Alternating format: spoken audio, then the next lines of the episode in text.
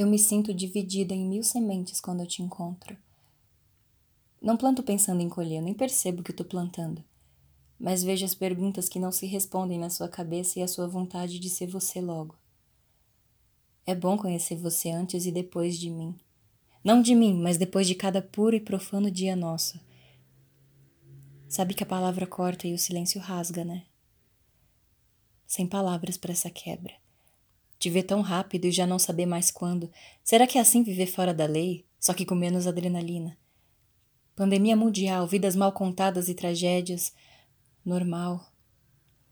Nosso drama é perigo para eles. História de amor que não sai do jornal.